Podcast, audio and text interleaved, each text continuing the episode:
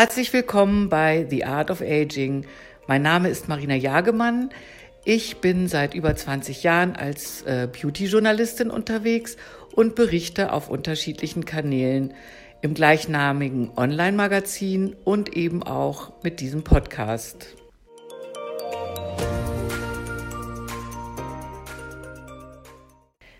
In dem heutigen Podcast geht es um die Frage Gene oder Lifestyle. Was beeinflusst unser Alter?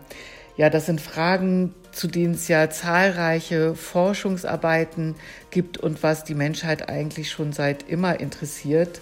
Ähm, ich spreche dazu mit Professor Bernd Kleine-Gunk. Er ist Gynäkologe und Präsident der German Society of Anti-Aging Medicine.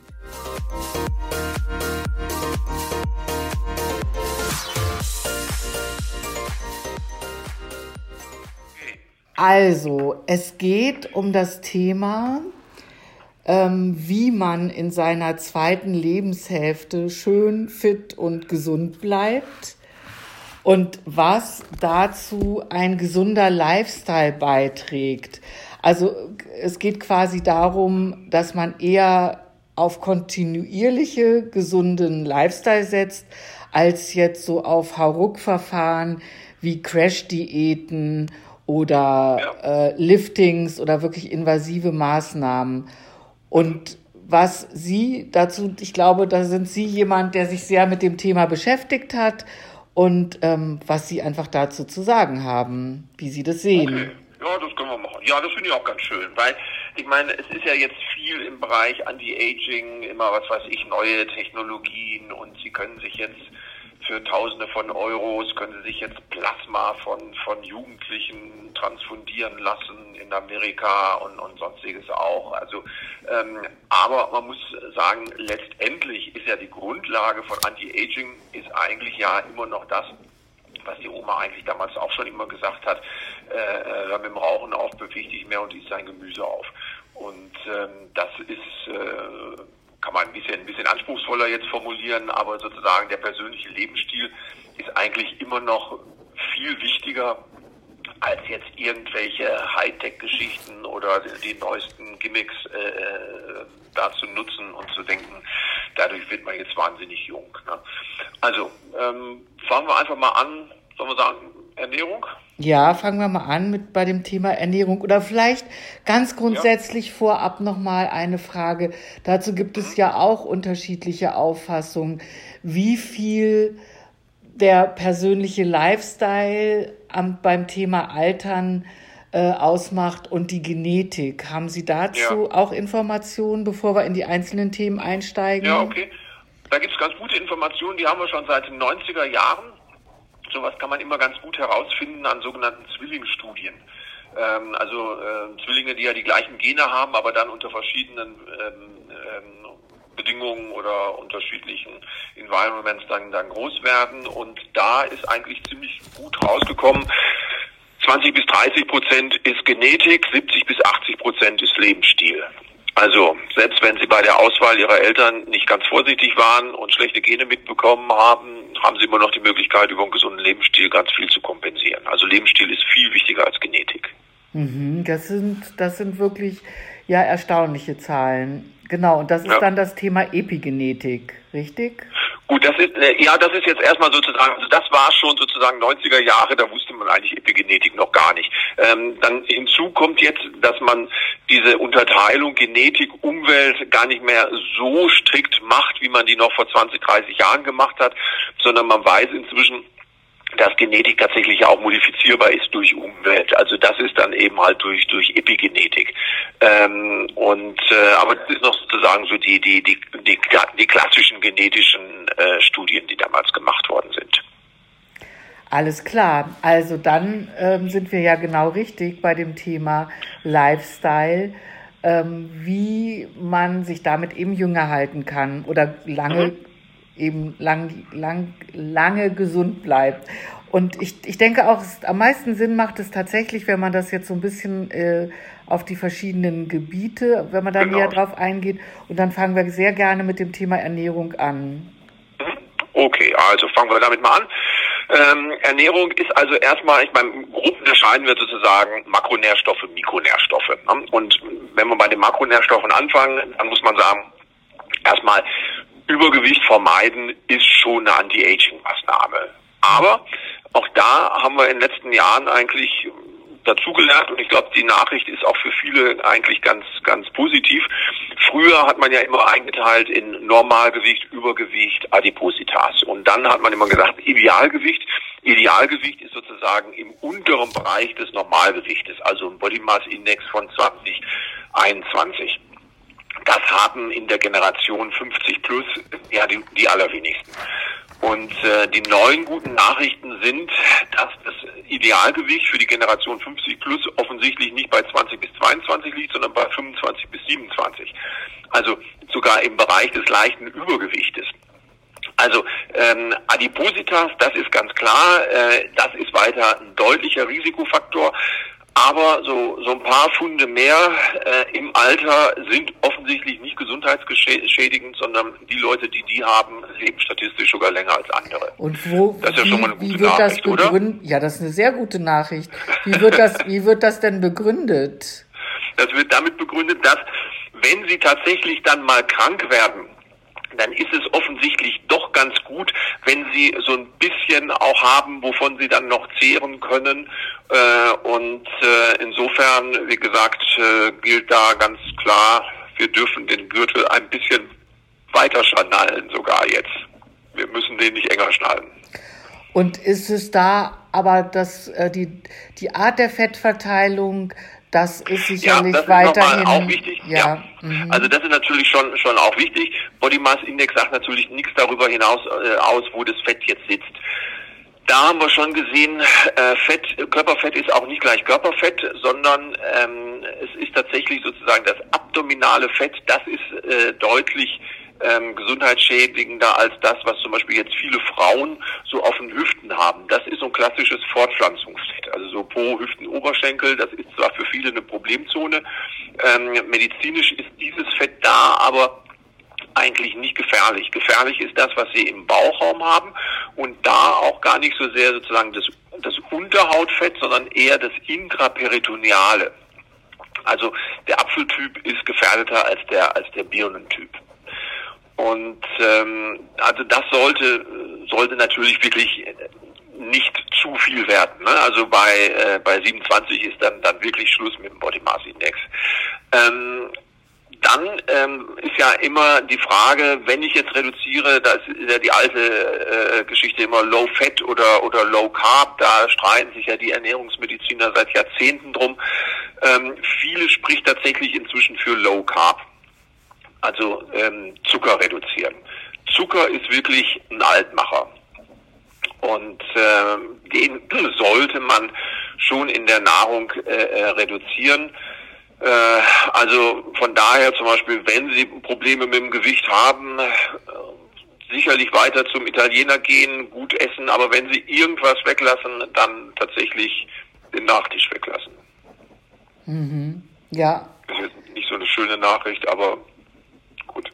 Ja, den Nachtisch ja. weglassen. Ja, also ganz klar und eben auch auf so Weißmehlprodukte zum genau, Beispiel ne, also verzichten. Mhm. Was, was, was wirklich die übelsten äh, Zuckerlieferanten sind, sind dann wirklich so Softdrinks und sonstiges. Übrigens auch ähm, die die Energy Drinks. Ne? Also das, ich finde es wirklich furchtbar, dass das Red Bull die die immer bewirbt mit mit Sportlern und sonstiges auch. Also das hat mit Sport und Leistungsfähigkeit wirklich überhaupt gar nichts zu tun. Also das sind wirklich Dickmacher, Altmacher, Krankmacher. Das geht sozusagen wie eine Infusion, geht es ins Blut und macht sofort eine Blutzuckerspitze und damit dann in, auch eine, eine Insulinantwort. Das gilt ja auch für äh, Smoothies aus, aus reinem Obst, oder? Da kann man sich auch eine Fettleber züchten. Es, ja, also es gilt auf jeden Fall, gilt es sozusagen natürlich auch für die, äh, ich sag jetzt mal, ähm, abgepackten Fruchtsäfte, äh, die sie so in der äh, im Supermarkt bekommen, also was weiß ich, Orangensaft und, und, und sonstiges auch. Also das ist genauso übel wie, wie Softdrinks. Frisch gepresste äh, Fruchtsäfte, ja, kann man dann noch noch äh, äh, sagen, ist, ist okay, weil da nicht so viel Zucker zugesetzt wird. Ähm, trotzdem, ähm, da kommt man auch so ein bisschen von runter. Äh, also besser, statt jetzt alles zu entsaften, ist tatsächlich äh, das so zu essen. Ja. Weil, auch weil sie viel mehr sekundäre Pflanzenstoffe dazu, dabei haben und Faserstoffe und sonstiges. Ja. Ähm, ja. Das ist sicherlich ein ganz wichtiger Hinweis, das Thema Zucker. Da sind wir beim Weglassen. Wovon sollte man denn möglichst viel zu sich nehmen?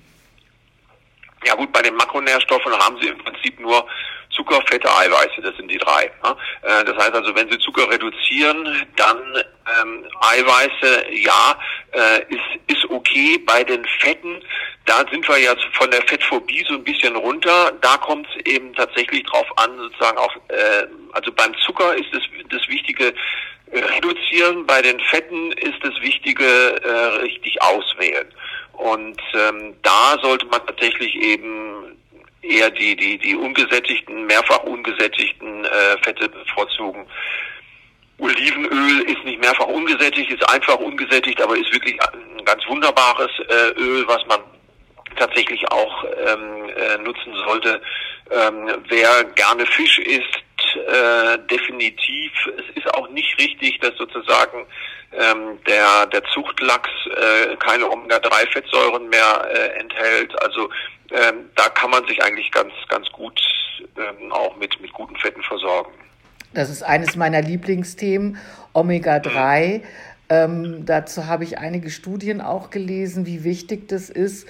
Unter ja. anderem besteht ja auch unser Gehirn zum größten Teil aus Fett und die Zellwände bleiben geschmeidig, ähm, wenn man Richtig. statt Omega-6 eben im guten Verhältnis zu Omega-3 steht gut, man kann jetzt gar nicht so viel Lachs äh, und Makrele und so zu sich nehmen, glaube ich, um da in eine gute mhm. Balance zu kommen. Empfehlen Sie denn da auch äh, Nahrungsergänzungsmittel? Ja, also in dem Fall, also ich empfehle Nahrungsergänzungsmittel eigentlich immer dann, wenn man sagt, okay, das ist gesundheitlich gut gesichert, ich krieg's aber über die Nahrung nicht hin. Und wie Sie richtig sagen, ähm, die wenigsten von uns essen jeden zweiten Tag fetten Seefisch.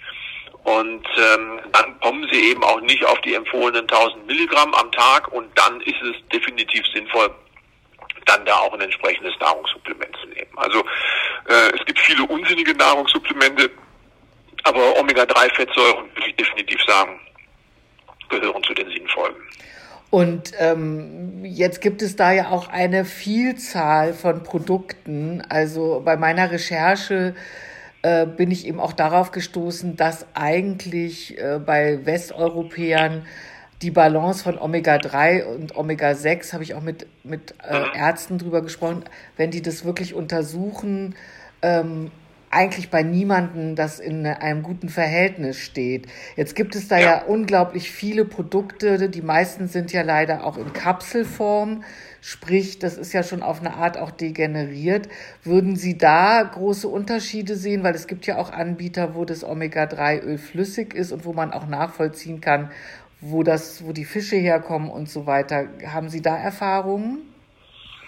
Ja, also es ist nicht so, dass nach dem Motto, wenn es in Kapselform ist, dann ist es, dann ist es nicht mehr gut. Also natürlich, wenn Sie sozusagen natürliche Öle äh, haben und Sie haben die in einer, in einer schönen dunklen Flasche, die, die Sie kühl lagern, dann, ähm, dann ist natürlich auch das eine gute Quelle. Ähm, wobei jetzt natürlich gerade äh, bei, bei Omega-3, wenn es tatsächlich sozusagen aus Fischöl ist, das mögen die, die wenigsten sozusagen ähm, vom Geschmack her. Mal, ne? Vom Geschmack her, ne, weil das doch relativ intensiv ist. Aber auch da gibt es Alternativen. Also es gibt zum Beispiel auch Anbieter, die machen Omega-3 ähm, direkt aus Algen. Aus Algen letztendlich ja. kommt ja sozusagen äh, auch in den Fisch ähm, das Omega-3 über eine Nahrungskette, also fängt bei den Algen an, dann geht's über den Grill und dann geht's in, in den Fisch erst. Und äh, man kann auch Omega-3-Fettsäuren inzwischen auf Algenbasis dann machen. Das ist dann zum Beispiel sogar auch eine Alternative für die äh, zunehmende äh, zu dem größer werdende Gruppe von von Veganern ne? und also, Vegetariern ganz genau, über, ne? weil ja. die nehmen ja auch keine Fischöle, weil das ist ja Absolut. auch ein tierisches Produkt. Ne? Genau. Ne? Wobei wir gleich beim nächsten Thema, nämlich Eiweiß sind. Ja. Ähm, als Makronährstoff. Was sind denn da Ihre Erfahrungen und Empfehlungen? Also Eiweiß ist sicherlich eine äh, ne, ne, ne gute äh, Quelle äh, für, äh, für Makronährstoffe, ähm, weil ähm, Eiweiße werden ja auch sozusagen nicht nur wie, also Zucker wird ja im Wesentlichen eigentlich nur verbrannt.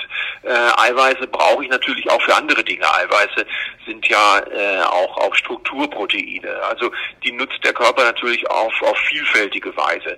Ähm, und ähm, was auch eben eine schöne Sache ist, gerade für Leute, die, die Gewichtsprobleme haben, Eiweiß macht auch satt. Das heißt also, wenn ich eine eiweißreiche Nahrung habe, dann, ähm, dann äh, hält das Sättigungsgefühl äh, lange an, äh, was bei vielen anderen Dingen dann eben nicht der Fall ist. Und äh, die meisten Reduktionsdiäten scheiden dann ja auch immer daran, dass die Leute dann einfach äh, schrecklichen Hunger kriegen. Ähm, das ist beim, beim Eiweiß zum Beispiel auch eine gute Sache, dass das nicht der Fall ist. Aber apropos Diät, ähm, mhm. was ist denn dazu Ihre Einstellung? Machen Diäten äh, überhaupt Sinn? Also wir wissen, dass jetzt, wenn es um die, die, die Reduktionsdiäten geht, ähm, dass auch von zehn, wenn äh, von zehn Leuten, die eine Reduktionsdiät machen, haben neun nach einem Jahr ihr äh, Ausgangsgewicht wieder oder sogar wieder überschritten. Das heißt also, wir haben es hier mit 90 Prozent Therapieversagern zu tun. Ähm, heißt, Übergewicht können Sie schwerer, schwerer behandeln als Krebs. Ja, also die Heilungschancen bei Krebs sind, sind deutlich besser. Ähm, also das sagt natürlich schon viel darüber aus, dass die meisten Reduktionsdiäten wirklich, wirklich scheitern. Ähm, trotzdem ist es so, dass wer natürlich deutlich übergewichtig ist oder im adipösen Bereich, ja, der sollte natürlich abnehmen. Und da muss dann natürlich auch eine, eine, eine Möglichkeit finden. Und zu sagen, ich mache das nur über Sport, geht dann meistens auch nicht, weil das, was sie bei Sport an Kalorien verbrennen, das ist eigentlich doch erbärmlich wenig. Also Sport gehört zu jeder Ernährungsumstellung dazu, aber wer wirklich massiv übergewichtig ist und sagt, so jetzt mache ich meine Plauze, kriege ich jetzt nur im, äh, im Fitnessstudio weg, ähm, das ist auch zum Scheitern verurteilt. Also da muss man schon dann Wege finden, auch Ernährung umzustellen. Verstehe. Ja, und ähm, die Quellen für Eiweiß äh, wahrscheinlich auch irgendwie gut mischen, dass man genauso pflanzliches Eiweiß zu sich nimmt und jetzt nicht den Fleischkonsum äh, so steigert? Ja, also ähm, es ist so, dass ähm, letztendlich es ist nicht, und das, da werde ich auch häufig nachgefragt, muss man jetzt unter Anti-Aging-Gesichtspunkten äh, Vegetarier werden? Nein, müssen sie nicht. Also Fleisch ist auch nichts, was jetzt äh, völlig verteufelt werden muss. Also es gibt natürlich ethische Gründe, warum man kein Fleisch isst oder mhm. so, da, das, da wollen wir jetzt nicht drauf eingehen, aber ähm, sozusagen aus rein medizinischen Gründen müssen sie Fleisch nicht völlig von ihrem Speiseplan streichen. Aber was natürlich sozusagen wirklich verschoben ist äh, seit vielen Jahren, ist sozusagen die das Verhältnis, ne, dass man sozusagen äh, Essen als Fle im Wesentlichen als Fleisch sieht und alles andere ist dann eine Beilage. Das ist natürlich nicht sinnvoll, sondern ähm, Fleisch in kleinen Portionen ja, aber ähm, ähm, Gemüse und sonstigen sollen eben keine Beilage sein, sondern ähm, das sollte ein, ein wesentlicher großer Bestandteil tatsächlich des Essens sein.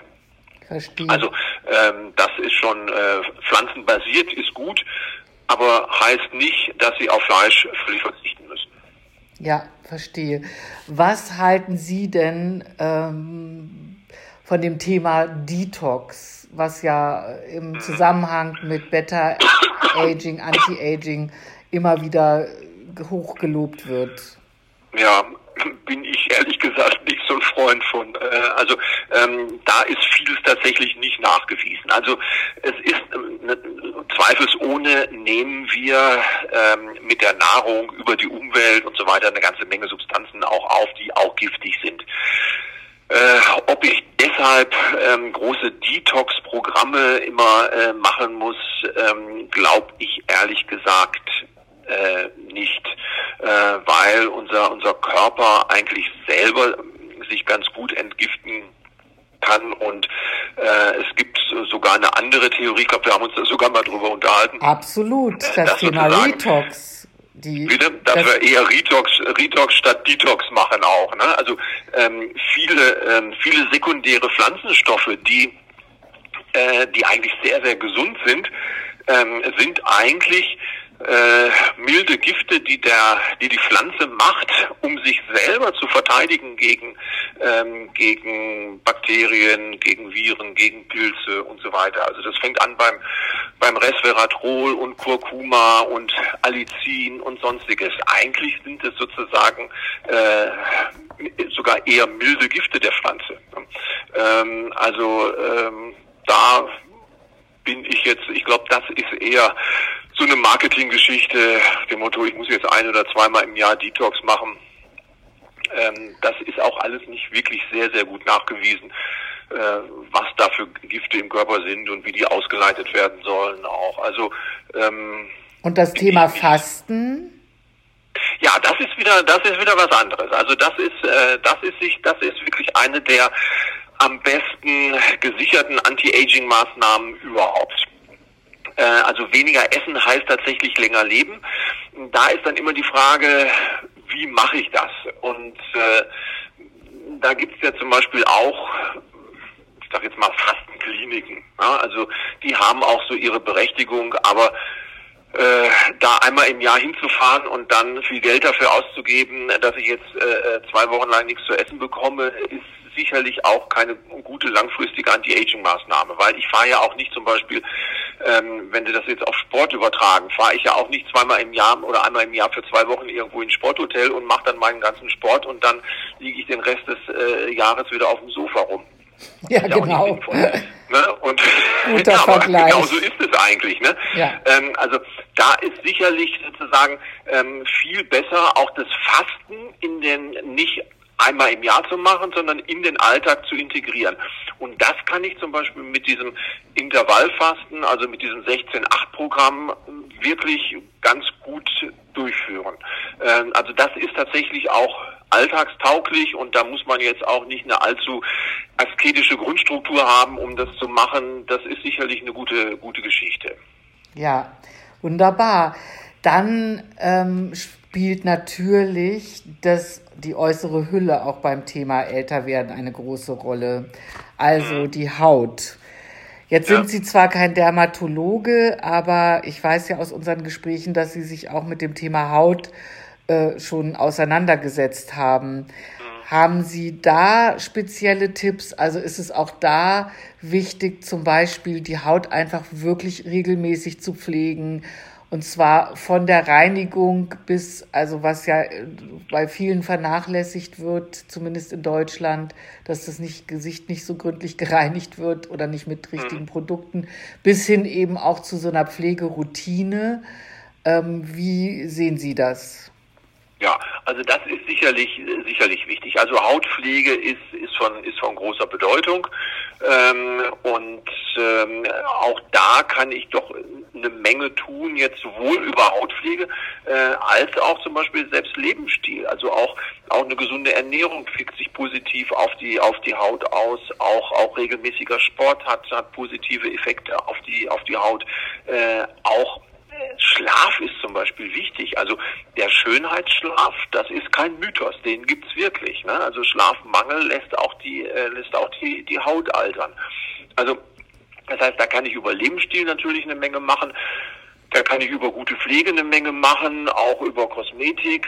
Ähm, ich habe ja mit dem Professor Huber zusammen auch so eine Hormonkosmetiklinie entwickelt, aber das ist natürlich äh, was, was sozusagen doch in den medizinischen Bereich dann schon, schon geht, weil es rezeptpflichtig ist. Ähm, also Haut ist, ist ja sozusagen unser, unser Grenzorgan. Das ist ja sozusagen an der Grenze von Außen zu Innenwelt. Und insofern altert Haut sowohl durch äußere Einflüsse, Sonnenlicht, UV-Strahlung äh, äh, und, und, und, und äh, Wind und Wetter und sonstiges, wie aber auch durch innere Einflüsse. Also ähm, zum Beispiel, wenn wir jetzt an den Zucker wieder gehen, Zucker verklebt eben auch Eiweiße. Und das größte Eiweißmolekül, was wir im Körper haben, ist, ist Kollagen. Und wenn Kollagen verzuckert, dann verliert Kollagen seine Elastizität. Und wenn Kollagen seine Elastizität verliert, dann, ähm, dann kriegen wir eben auch die ersten Falten. Also Haut kann ich, wie gesagt, von innen wie von außen beeinflussen. Ja, das, das ist ein guter Punkt.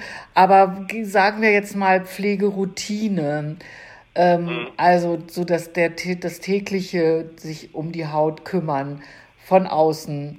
Ähm, was sind da für Sie aus Ihrer Erfahrung die Hauptkriterien? Naja, also das kommt natürlich auch ein bisschen drauf an, sozusagen, was Sie mit, mit Ihrer Haut machen. Also sind Sie zum Beispiel draußen tätig, äh, sind Sie viel UV-Strahlung äh, ausgesetzt, dann brauchen Sie natürlich da entsprechende, ähm, dann brauchen Sie schon vorher Schutzprodukte, damit eben halt die UV-Strahlung nicht, nicht so äh, ausgeprägt ist. Also Photoaging ist eben immer noch ähm, eine der, der wichtigsten Faktoren für Hautalterung überhaupt. Ähm, oder sind Sie jemand, der, der eher in trockenen Räumen äh, äh, unterwegs ist, dann braucht einfach die Haut auch ganz viel äh, äh, Flüssigkeit und, und, und Moisturizer. Ähm, schminken Sie sich regelmäßig, ähm, dann muss man, aber die Schminke muss natürlich wirklich dann abends runter. Ne? Also wir wissen, das geht ja bis hin zu Krankheitsbildern. Ähm, äh, Stewardessen zum Beispiel, oh, heißen jetzt glaube ich Flugbegleiterin, ähm, die die kriegen ja auch häufig zum Beispiel so eine so eine Schminkakne, ne, weil die sich sozusagen das Gesicht so zukleistern, ähm, dass die Haut eigentlich ja kaum noch atmen kann und dann kriegen die darunter tatsächlich dann auch Pickel und sonstiges. Äh, also nichts gegen Schminke, aber sozusagen vorm zu Bett gehen muss die runter. Da muss die Haut dann auch mal wieder frei atmen können. Also das heißt, da spielt einfach natürlich auch ein bisschen mit, A, ähm, unter welchen Bedingungen lebe ich? Äh, bin ich draußen tätig oder ja. im, im, im, trockenen Büro? Ähm, Schminke, keine Schminke.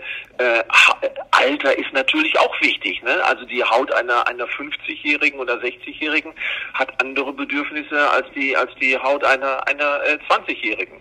Das heißt also, da müssen wir einfach auch zu so einer individualisierten Kosmetik kommen. Ja, verstehe.